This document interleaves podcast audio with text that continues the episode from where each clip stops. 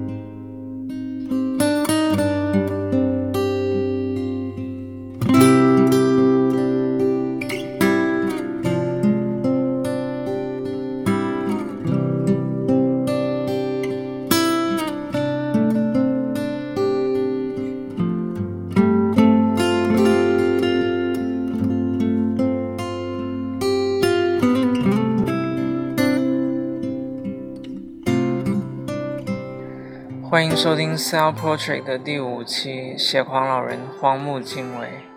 Self Portrait 主张在乏味无聊的时代里分享一些私的乐趣。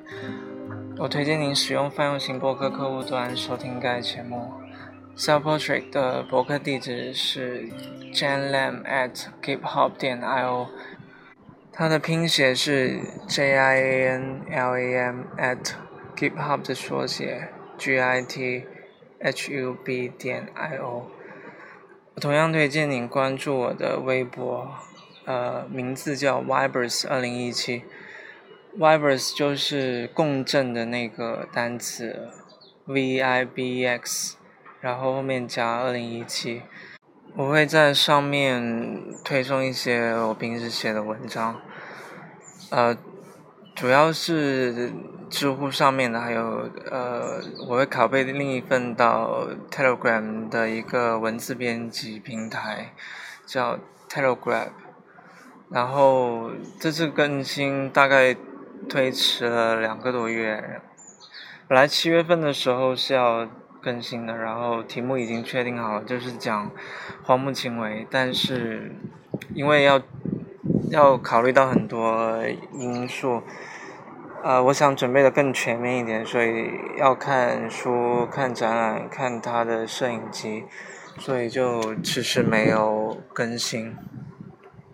然后我现在是呃在一座半山上的一个石台上面，周围环绕着一些树木啊，然后呃刮着一些微风。比较像东京日和里面的那种场景，所以比较契合这次主题。那呃，这也是我比较推崇的一种方式，就是不拘泥于空间，不拘泥于表现形式去呃录这个东西。然后呃，因为说话更自然一点，更像对话一点，我觉得会比较好一点。呃，这种随性是我比较呃主张的一种方式。然后你你刚刚可以听到还有老人在那里摇歌什么的。呃，所以进入今天的主题，主要呃谈论三个方面。第一个是荒木经惟和荒木阳子的 love story，就是讲他们的一些爱情故事。讲花木洋子的一些东西，然后第二个部分要谈论的是摄影，就是何为摄影。呃，第三个是跟我自己也有关系的，是谈论一下天空。呃，所以开始今天的第一个部分，关于荒木洋子和荒木经惟的 love story。呃，首先第一个是。今年的二二零一七年六月份出了一本关于呃杨子的随笔集，名字叫做《我的爱情生活》，然后里面呃收录了关于杨子的一些随笔，然后收录了他呃接受别人邀稿的一些文章，收录了一些呃别的一些摄影家，然后编辑对他的一些评语，然后还收录了荒木经惟最后面关于《东京日和》这部电影的一个感想。呃，首先第一个要聊的是荒木阳子她的性格，就是她究竟是一个怎样的人？呃，那你看完他的写的文章之后，你其实可以发现他是一个很具浪漫主义色彩的一个人。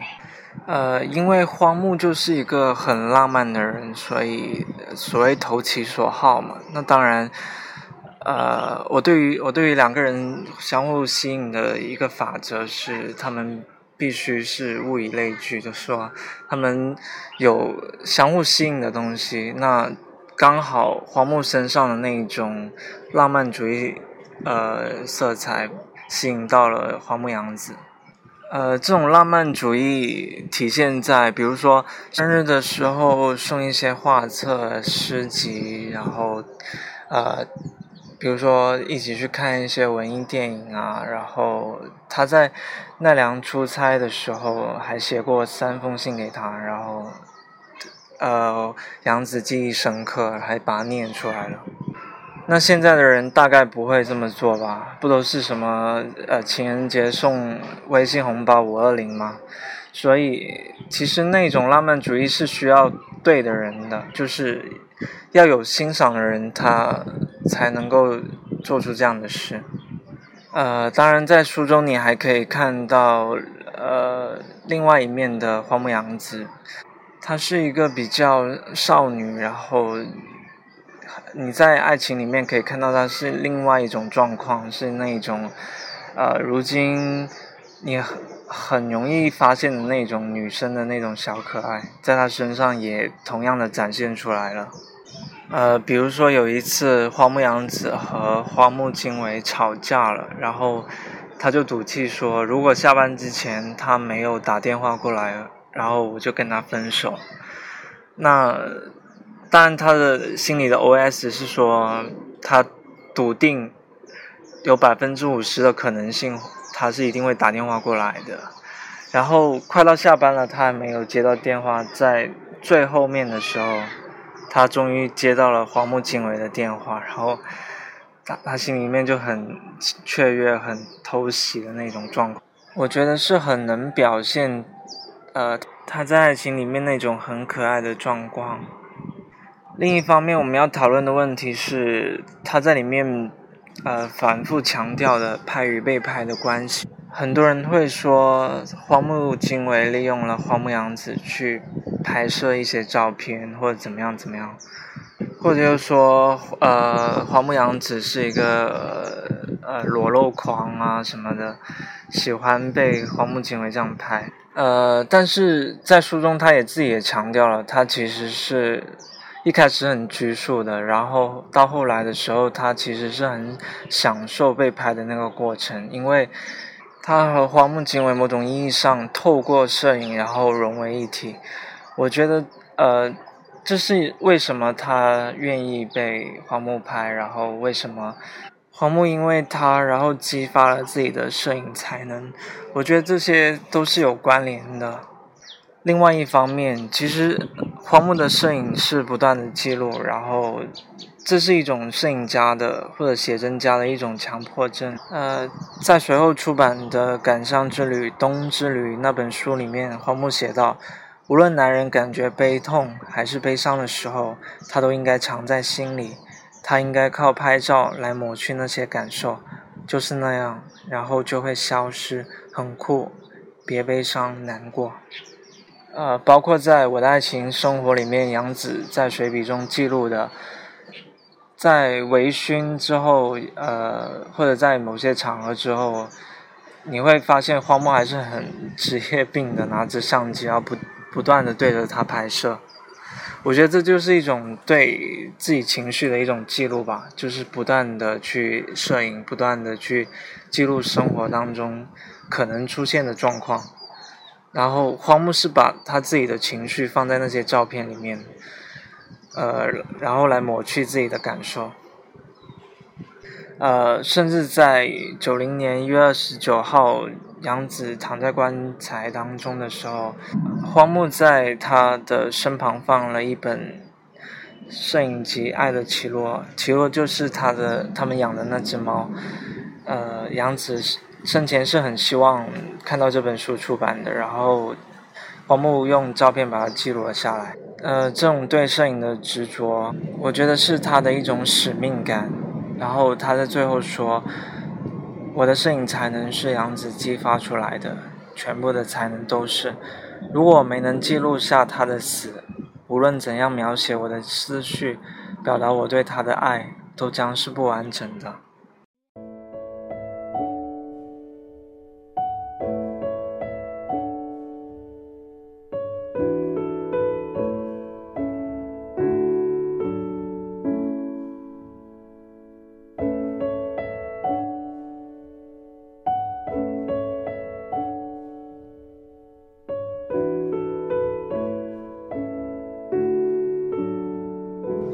上周抽空把《东京日和》这部九七年上映、由荒木经惟负责编剧的电影看完了。主角当然是以荒木经惟和他的妻子荒木阳子为蓝本，讲述荒木想为阳子做一本摄影集，期间对亡妻阳子的思念。故事穿插叙述的方式很像电影《在世界中心呼唤爱》。这部电影不是那种像《Beginners》、《Twentieth Century Woman》。那样适合午夜或者黎明前观看的电影，它是适合一个仲夏的午后，最好是空气不那么干燥，带点湿气，最好是在阳台。如果刚好透过你家的窗户能够看到不错的天空，那就最好了。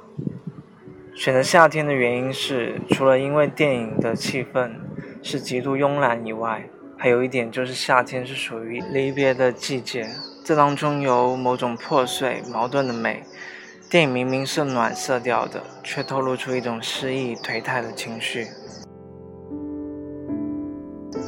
王木在一九七一年发行的摄影集《感伤之旅》的序言里写道：“我完全是以我们蜜月旅行的行程来安排这些照片，但不管怎样，请一页翻吧。”这本书用了平板印刷，并带着淡褪的灰。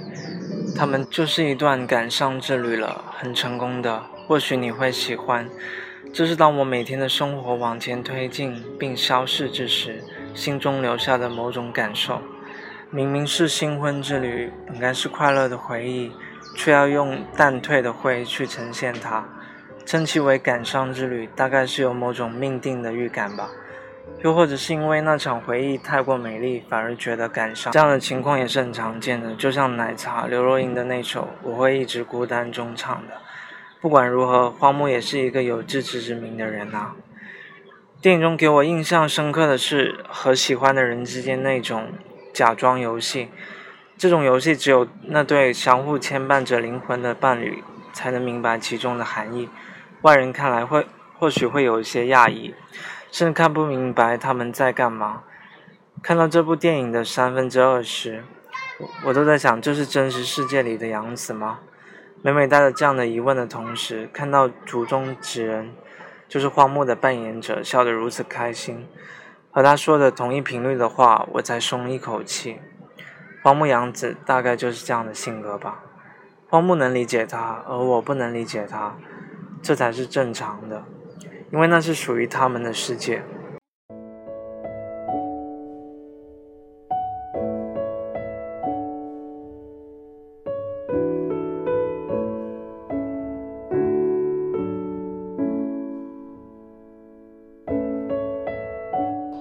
其实又怎么会不是他呢？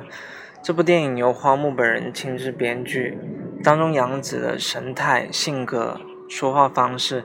想必都以最大程度复刻下来了。他在一九九七年那年夏天写的那篇《感伤的五月》中说道：“以下是引述：第二天，我坐了七个小时左右的 JR 筑肥线，从唐津来到盐水山，在那里拍摄了最后的镜头。美惠拿着两听罐装果汁和花草，跑到月台上来的镜头。美惠的头发被风吹动着，闪闪发光。”连衣裙随风摇曳。仿佛第十年的感伤之旅中在前往巴塞罗那的马赛月台上的杨子再现。在我们的结婚纪念日七月七日的首映会上一看到慢动作的美惠的精彩表情特写我的胸口不由得阵阵发热。引用完毕是感受到他或许人在这个世界的某个角落或是想起那些共有的记忆。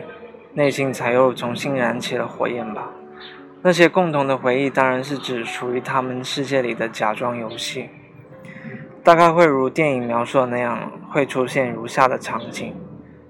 会因为在某件鸡毛蒜皮的事情上达成了共识，而欣喜若狂的相互确认着。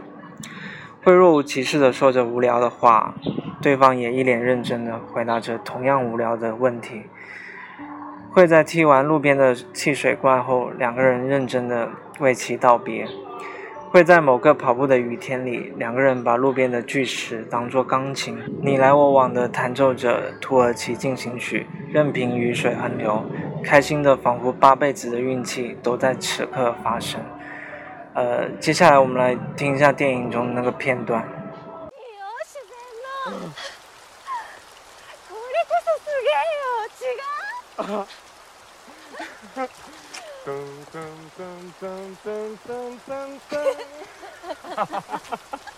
よし聞いてみよう。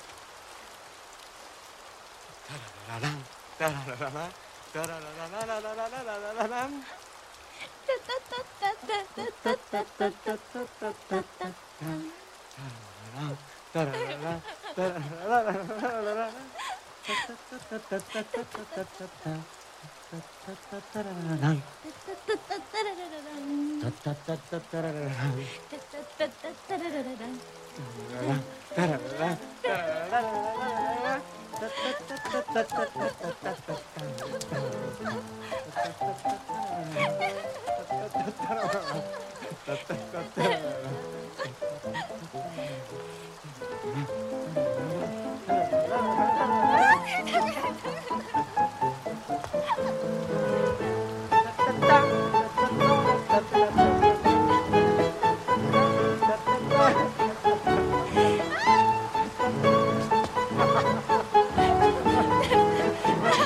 呃，这是电影当中呃荒木经惟和荒木阳子在雨中弹奏着土耳其进行曲的那个片段，很欢快，然后很开心的样子。这部作品也延续了荒木的诗的精神，诗、摄影、诗、小说都好，某种程度上都把寻常之美当做了核心。那些日常的对话、相处方式都以最真实的状况展现出来。这也是为什么他认为这是最接近摄影的本质吧。不管怎样，我从这部电影中找回了感。接下来要聊的是六七八月黄木经纬开的展览。那六月份的时候，我去了 Over the Influence，看了黄木经纬在香港最大的个展 Last by Leica。该展览以私日记的形式，用徕卡最后一部生产的底片相机 M7 来拍摄该系列的最后。作品，这也是继1980年代 Live by 徕卡以及2000年 Love by 徕卡的徕卡系列的终结。去的时候，香港下着小雨，然后走在尖沙咀的某个某网街，停下脚步，看着人来人往。那时候天空挂着大朵的乌云，想起了《爱的阳台》里黄木躺在。太阳椅上对着正在晾衣服的杨子按下快门的那个场景，大概是这样的天气吧，带着清晰又有点感伤的味道。坦白说，有点小兴奋。正如我之前所说，呃，每一次相遇其实都是需要缘分的。这样的缘分没有太多的下一次，错失了大概就不了了之了。这个月去过 ODD One Now 之后，又想起了 Over the Influence。都要爬上一个楼梯阶，仿佛是去求取真经一样，绕过山路，便可窥见神迹。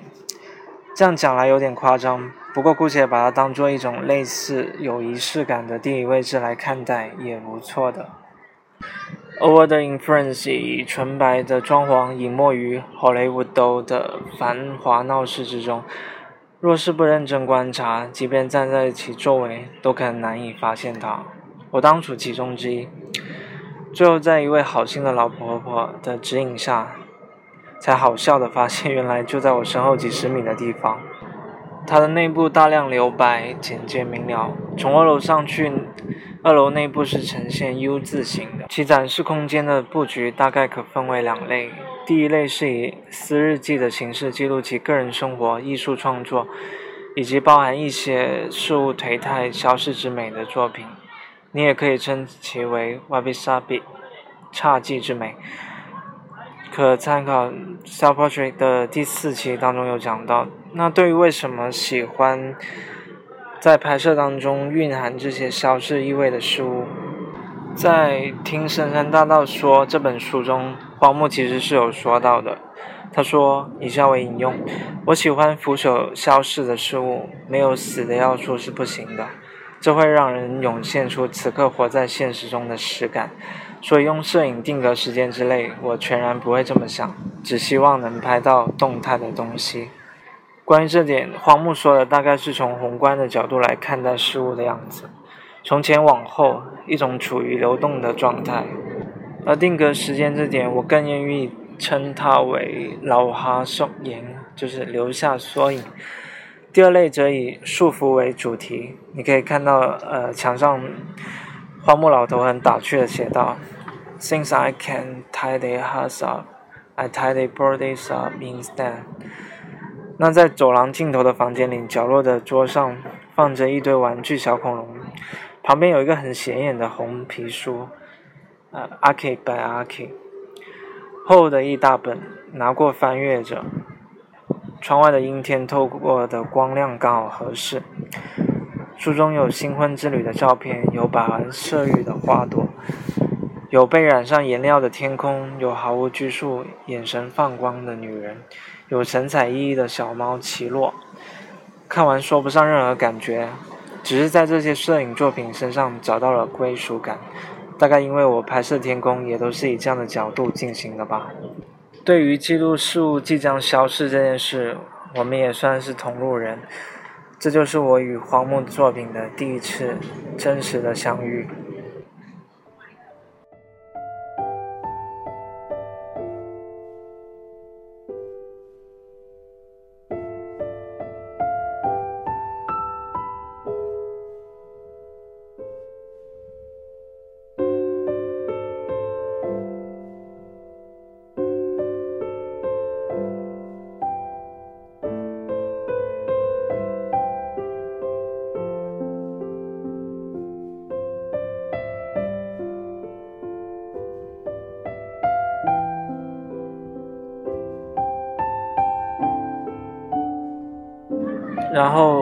在七月的九号的时候，荒木经惟在东京开了另外一个个展《血狂老人 A》。呃，我看到美术手帖中报道了这一段，以下为引用：《血狂老人 A 日记》，二零一七年七月七号，系列是由六百八十七张写真构成的照片日记。他们乍看之下是一组非常寻常直白的照片。然而，所有照片的日期都在二零一七年七月七号这天。该系列的照片都是我在车窗内拍摄的。黄木说：“七月七日是我和杨子的结婚纪念日。尽管已经分隔两地，就让我们在这天相会吧。在这约定之日，我们相遇与结合。这组照片能够让你强烈的感受到荒木与亡妻的爱的羁绊。”读过荒木经惟的那本《荒木经惟的天才写真术》的朋友，再来读这段话，就能了解到他本人很喜欢在照片上附上日期，无论拍什么都有，都得有日期，然后没有日期的照片将失去生命，索然无味，并且这样的日期不一定是真实的。在这点上，他认为照片本身就具有一定的欺骗性，有以假乱真的效果。而且这样做的效果往往是很好的。为此，他还嘲笑了欧洲的摄影圈一番。再来就是，他似乎很喜欢透过车窗取景。在在 Self Portrait 的第四期，I don't mind if you forget me，我念了一段他在新宿车站内伺机捕获人群的画面。每次提到花木与洋子的时候，都让我想起那张在《爱的阳台》里的照片。那样的画面在我的脑海中一直挥之不去。天刚下过雨，停了一会儿，起了点风，天有大朵的乌云，透着些蓝。杨子在阳台上挂着刚洗过的被子，呃，有点像我现在的状况。呃，因为我录到一半嘛，然后在半山上突然下起了雨，然后我现在在一个小亭子里面避雨，然后录着这个博客，所以状况其实是有点相似的。在书中，他也提到，伴随着杨子的消失，那颓态的阳台在每个交替的春夏秋冬里也越发寂寥。作为一个摄影家，太熟悉。几何合照属影这句话了。摄影的工作，某种程度上就是把过去的某个时刻变成永恒。如此矛盾，物是人非，让其成为缩影，大概只有那种有自知之明的人才会去去做吧。尘埃落定歌曲的歌词里面有一句，呃，我用唱的好了。如早蚊叮出我的搔痒过城，朝生亦可。某谁用在荒木与杨子身上，便是已得到爱的瘙痒，活过了，已可告别。但是事实果真如此吗？为写这个疯狂的男人，当然不。朝生何以暮死？亦不可暮死。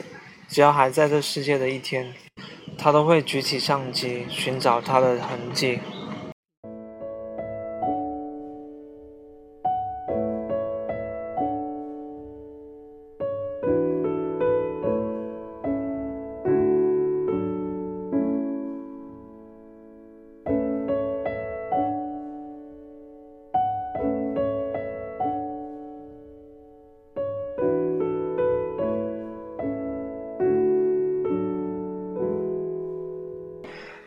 讲到八月份的展览，呃，从一九九七年到二零一七年，正好二十年的契机，也是东京日和上映二十周年的日子。荒木在东京举行个展，《荒木经惟感伤之旅一九七一到二零一七》，以此来悼念亡妻洋子。我没有去过现场，但是我在 Facebook 上看到一个叫。姚爱蜜的女生发了一则观后感，觉得可以一并呃念出来，以下为引用：荒木经惟感伤之旅，一九七一到二零一七。上上礼拜去东京出差的时候，去看了荒木经惟的写真展。第一次来到东京都写真美术馆，走进黑白篆刻的长廊，就像走进一幅照片一样，在光影之间都可以呼吸到写真。买了票进到二楼的感伤之旅，从一楼展场开始就感受到一股哀伤。明明是新婚之旅，却带着一股终将消散的惋惜。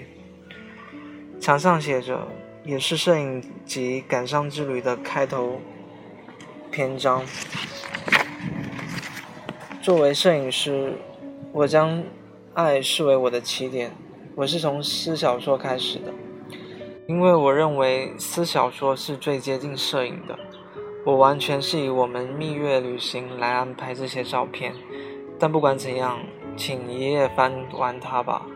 这本书带着刻式印刷的灰白褪色调，更加成为一段感伤之旅。我觉得很成功，你也应该会喜欢。这是当当我每天的生活往前推进并消逝之时，心中留下的某种感受。荒木经惟感伤之旅，一九七一年。从新婚之旅开始，进入他们的三部生活房间阳台，将拍摄下来的照片命名为《我的杨子》，是荒木经惟最大男人的浪漫。他爱他们的生活，带着和他生活的样貌，一幅一幅不论大小的照片，真真实实可以感受到每一分。写真等于爱有多强烈？走廊的尽头写着：“妻子过世后，我只拍天空。”照片进入到杨子离开以后，坐在这个用投影片播放着一张张天空的照片的区域。照片里你再也见不到杨子的身影，可是我看到的全是对杨子的思念。明明只是一张张那样平凡无奇的天空，为什么眼泪会不停的流下来呢？我想是因为我感受到爱有多深。而被留下来的人在孤独中传递思念，好像看见了天空之下坐着一个永远带着相机的老人。白白光秃的头发中，他有着嘲讽这样孤独的自己的幽默。走到血狂老人那一展区，那是用照片写下剩下独自一人的荒木经惟老年。照片带着一双膀胱的眼，慢慢抽离这个世界，再度想起。爱的洛奇时，眼前出现了好多洛奇的照片，不管是杨子还是洛奇，还有荒木经惟自己，一生能留下和被留下那么多爱，真是美的可以死去。看完走出来，大大深呼吸，能看到这个展览真好，喜欢这个展览，空白的墙面，方正的动线格局。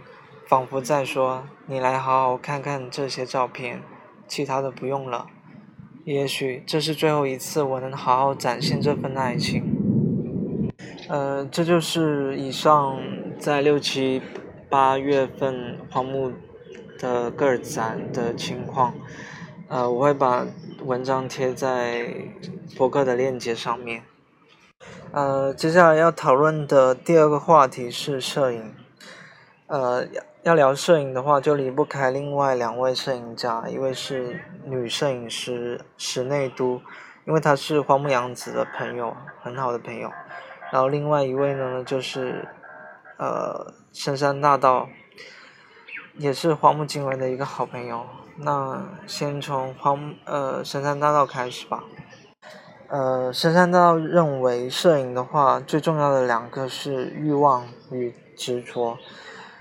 呃，在欲望方面，其实荒木经惟有同样的论调。等一下，我们来对比一下。那深山大道他自己对于呃欲望的那个定义，他有如下的说法。呃，因为深山大道他是以呃抓拍为引以为豪的，就是他觉得抓拍是摄影的最重要的一个部分。那呃，以下是他的原话。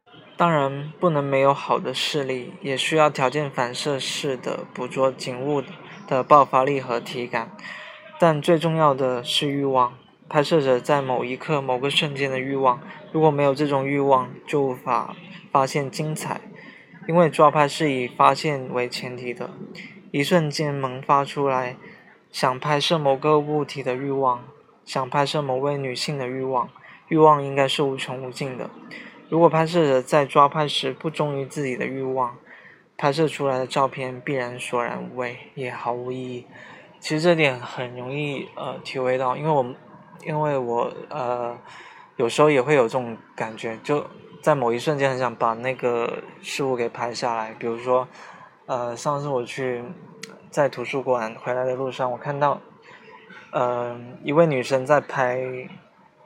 帮帮另一位女生拍照，他们是在一个草坪上，然后当时那个场景是，那个阳光刚好照射到他们身上，然后反射到我的眼睛里面的时候，那幅画面是很美的。我当时就想，呃，用相机把它拍下来，但是用手机的相机。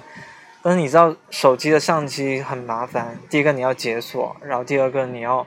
呃，往往左滑动，就是 刚好有那个相机的快捷键。那其实仅仅是这两秒的时间，就已经让你浪费掉了，你已经错过了，就是你已经 pass by 了。然后，于是乎你你想，因为我当时骑单车，你想再退回到那个位置再去拍那个照片的时候，其实那个状况是很奇怪的。就是你，你不是在那一瞬间完成这件事情的时候，你要刻意的往往回倒流，然后去拍这张照片，其实是很奇怪的一个动作。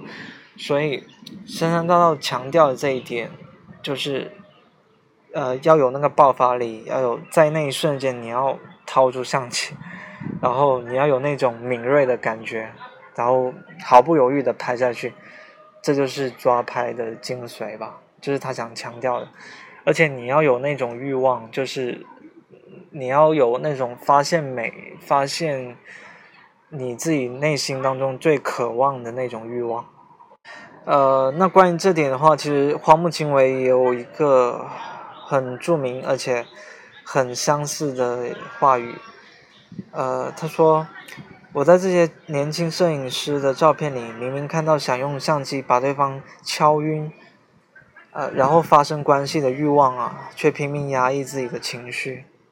呃，所以在欲望这件事情上，呃，所有。”我相信所有的摄影师其实是有一个共识，就是如果你连最基本的欲望都没有，那你拍出来的照片，就你没有体现那种欲望的话，你拍出来的照片其实是很枯燥的。呃，那神山大道想强调的另外一点就是拍照要执着，就是他说抓拍呃可不是随便拍拍的，而是要有执着的拍摄。比如拍拍摄一栋房子，要用十卷胶卷，这是因为如果不集中不执着，就无法达到一双辨识目标的慧眼。嗯，这一点的话，其实，呃，关于这点的话，其实室内都呃也有很相似的做法。比如，呃，客户要求他拍摄一拍摄一个什么东西，然后他会给自己定制一个目标，比如说我这次拍摄我只带。几卷胶卷，然后我要在规定的呃数量之内把它拍摄完成。这个其实是有点好处的，因为呃比起数码相机，呃用那种胶卷的带胶卷的相机，它可以限制自己的篇幅，可以限制自己拍照的次数。呃，因为你数码相机其实是可以呃删掉重来的，就是因为它没有限制嘛，所以以至于你你会一直不停的拍很多作品。呃，那他同样嘲讽了一些年轻人，他们呃就说，呃别因为自己拍摄到一幅还不错的照片，然后就沾沾自喜，其实你根本就不了解自己究竟在拍什么，或者自己究竟想做什么，想表达什么。嗯，这种状况就是偶得一幅自己拍摄的满意之作，这种还挺常见的。呃，但是我对那样的作品，或者说对于那样的摄影，其实是心存疑惑的。就是如果随随便便就能拍到一幅好的作品，那那摄影还要摄影师这个职业干嘛？嗯，所以其实这样的摄影师只是拍到皮毛，就是他没有呃拍到。当中的某种欲望或者某种，他他他的作品不能够给人那种觉得很有干劲的那一种，呃，所以深圳大道想强调的执着，应该就是那种对于事物充满着欲望，然后充满着干劲，不停的对他拍摄，然后不停的捕捉每一个呃有可能的画面，那。他本人很反对预设，就是在拍摄过程当中，呃，他坚持要把一些预设、一些主题等因素抛在脑后。在年轻的时候，他其实也会做同样的事，就是呃，在拍摄之前一定要预设一些主题啊、一些条件之类的。但这让我想起了，其实是如今很多那些呃淘淘宝的摆拍，然后或者是。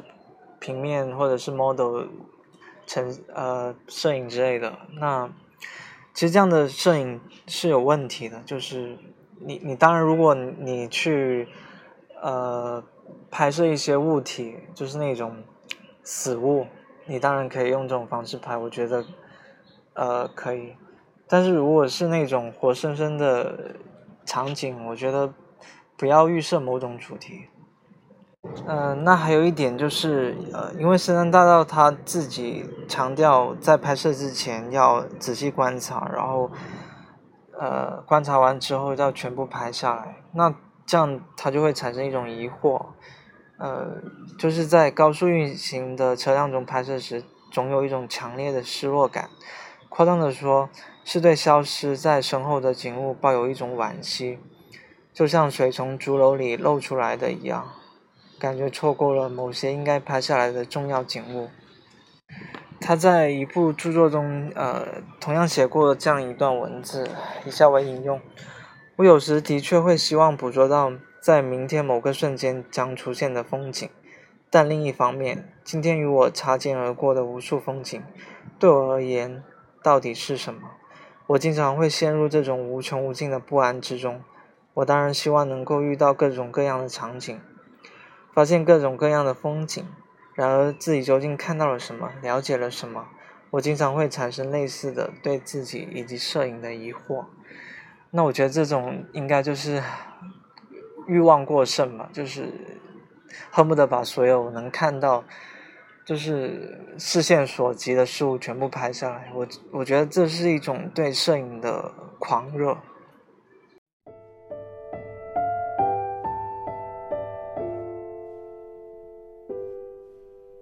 呃，接下来要讲的是另外一位摄影师石内都，呃，他是和荒木阳子有很大关系的一位摄影家，所以在他的摄影集今也是今年呃七月份出版的《黑白》当中收录了一篇他悼念杨子的文章，在这里念一下，名字叫《眺望天空》。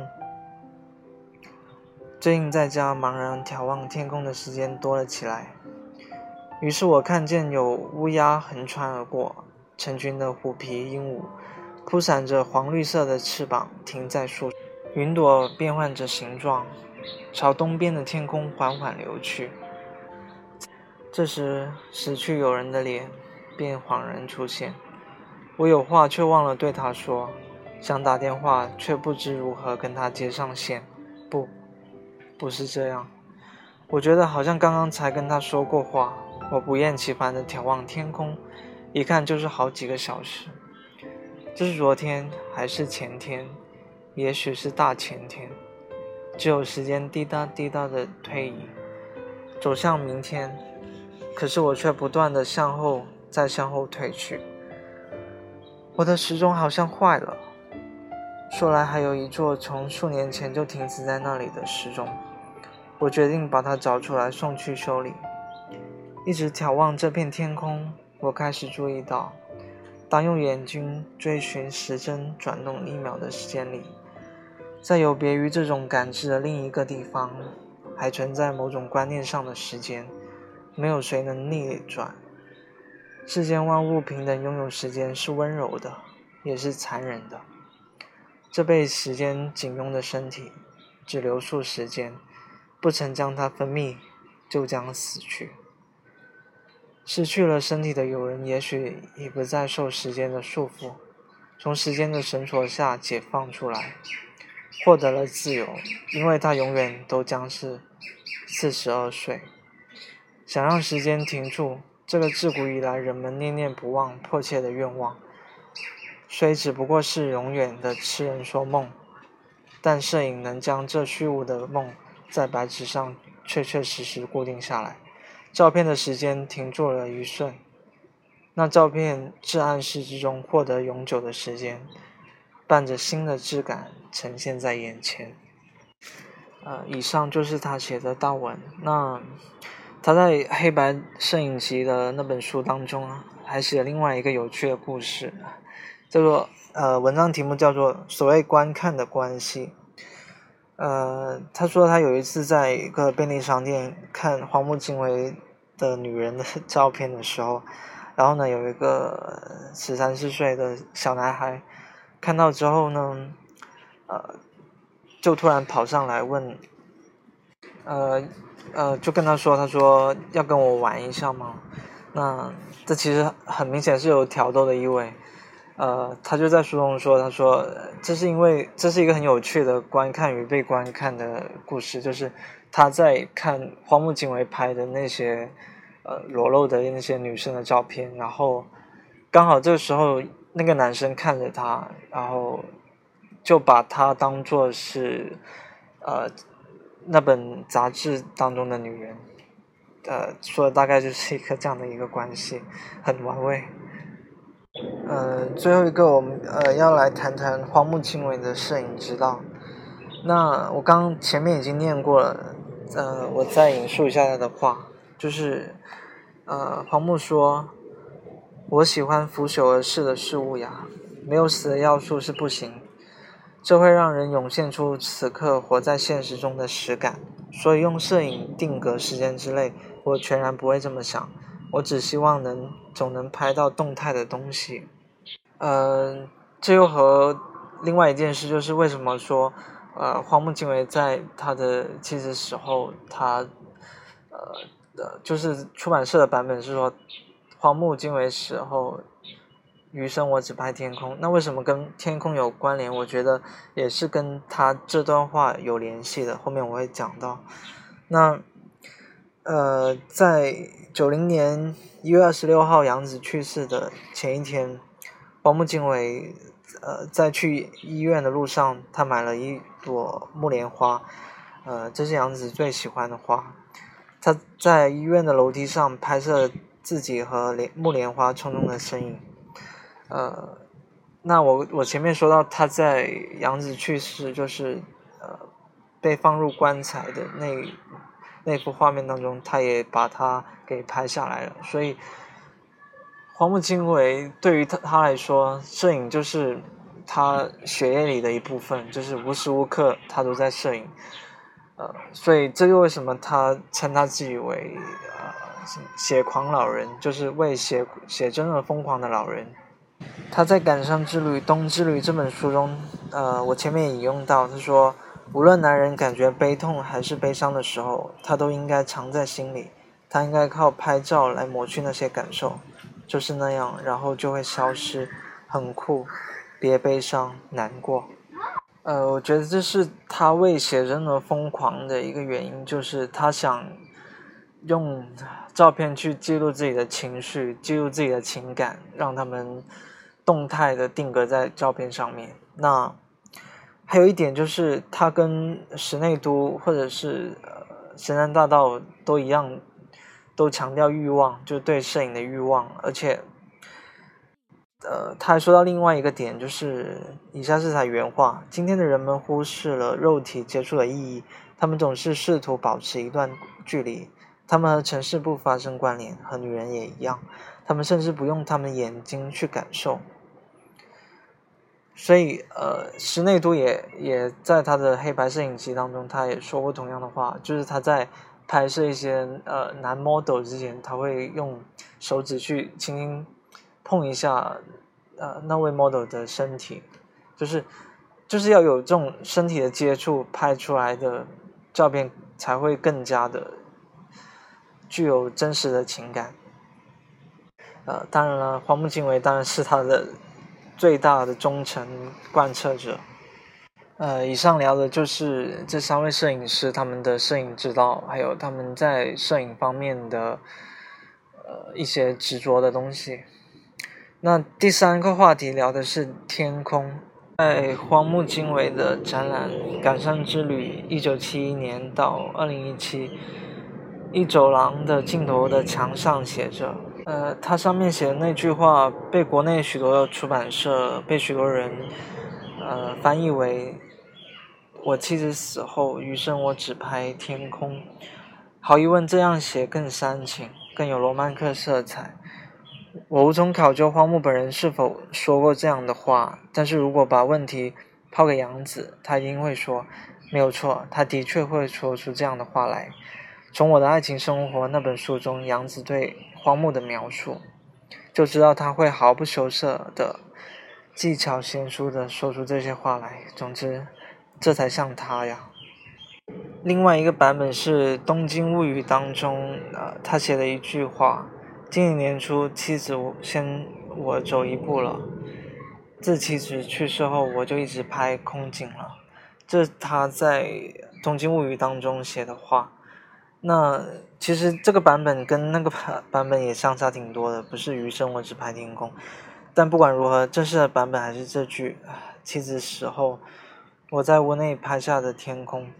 关于这点，在爱的阳台中，荒木与水原希子对话的时候说道：“我现在每天早上坚持在屋顶上拍摄东边的天空，太阳每天都会照常升起，但是云层偶尔会将太阳遮蔽起来。早晨六点到八点这段时间，一部人生电视剧总会如期上演。太阳时而被突如其来的云朵遮挡，时而染尽茶色不肯现身。”这一切发生在天空中，有趣极了。引用完毕。所以，我们同样可以问一个问题：为什么是天空呢？为什么不是阳台，不是房间，不是花朵，不是女人？我想大概和时间和死亡有关。荒木曾说，拍摄照片没有死亡的意味是不行的，只拍只希望拍摄到动态的东西，而天空当然是最佳的选择。瞬息万变，突然心动的感觉。是很牵动人的，那深邃的蓝是蓝也是 blue，忧伤，寄托了杨子死后对他无限的思念。而对于我来说，天空是一种标记，因为每次都是独一无二的样子，一期一会，这样一来就和回忆产生了关联，可以清晰的记得朋友婚礼那天天空的样子，和某人在一起天那天天空的样子。呃，久而久之，它已经变成了我回忆里的检索标记，真是不可思议啊！美极了，不是吗？关于荒木阳子和荒木经惟的爱情，我觉得可以引用，呃，太宰治在他最后一部作品《Goodbye》中的最后一那句話：“唯有再見才是人生。”一九六九年，四三修斯将它变成了歌詞，我念一下。さよならだけが人生ならは巡り合う線は 何だろう優しい優しい夕焼けど二人の愛は何だろうさよならだけが人生ならは大概意思就是说，只有再见才是人生的话，再次相逢的日子那又算什么？温柔的温柔的夕阳下，两个人相爱又算什么？ 唯有再见才是人生。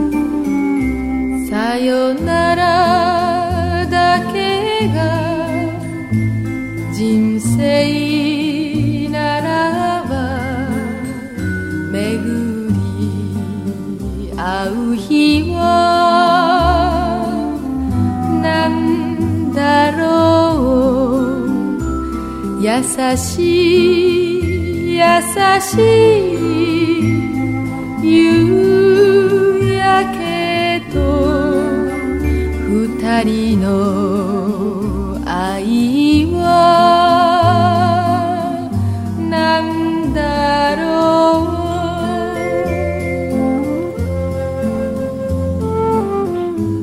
う呃，在东京日和的最后那个场景，呃，扮演 那个列车的驾驶员扮演者就是呃荒木经惟本人。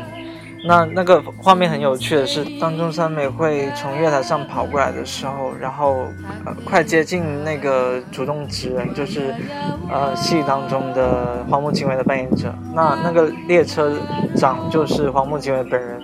他看到他过来的时候，然后他就转身离去了。我觉得这是一一幅很玩味的画面，大概就是说出他当时的那种心情吧，就是很当时那个画面就很落寞，然后但是同样他是面带微笑的，所以又充满了希望的样子。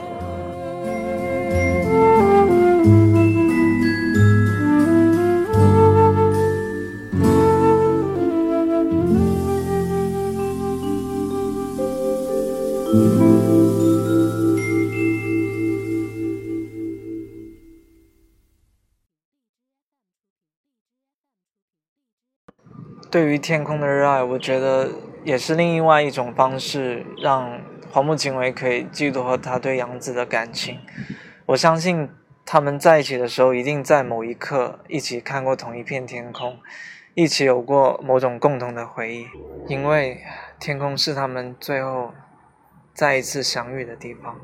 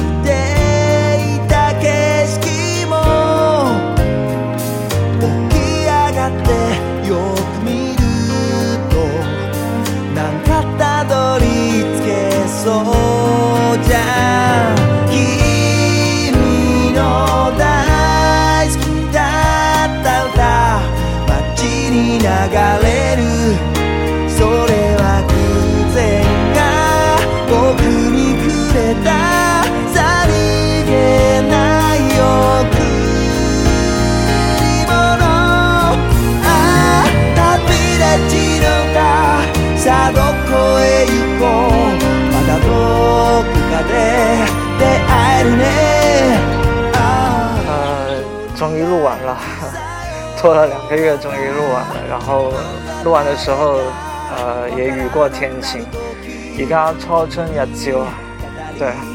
然后呃，如果你想了解到关于 sapporo 的最新的内容的话，欢迎你关注我的微博 Vibers 二零一七，谢谢大家。